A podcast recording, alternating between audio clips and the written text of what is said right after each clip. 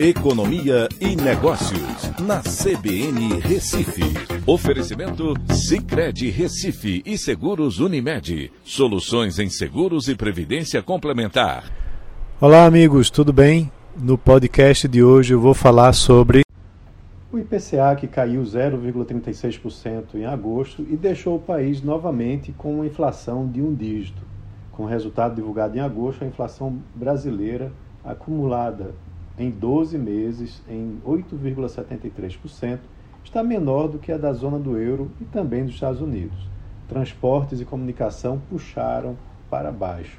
Quando a gente olha no acumulado em 12 meses, o valor caiu pela primeira vez desde o ano passado para um dígito, né, indo para 8,73%.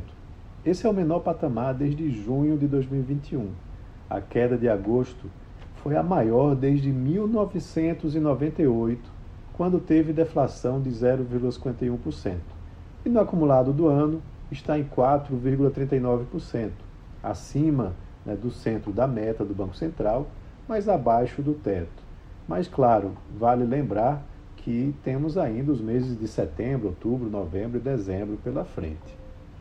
Dentre os grupos estudados, transportes e comunicação contribuíram novamente para a deflação puxados pela redução do ICMS e principalmente do preço do barril de petróleo.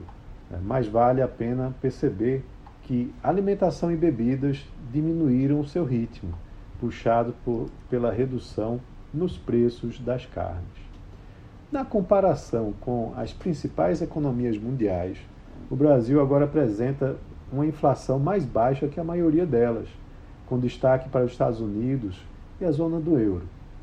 Essa diferença, inclusive, deve se acentuar quando os dados forem atualizados para setembro, quando deve haver uma nova deflação aqui no Brasil.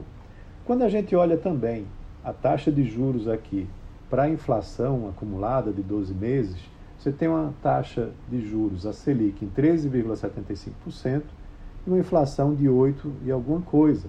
Né? Então, quando você olha os juros reais, os juros reais estão acima de 5% e comparando com as principais economias mundiais, a taxa de juros brasileira real né, está é, em 5% e é a maior de todas elas. Então, isso termina atraindo bastante dólar para a economia e deve fazer com que o câmbio se mantenha acomodado no patamar mais baixo, fazendo também com que a inflação não sofra tanto né, com é, possíveis alterações que aconteceriam com o câmbio.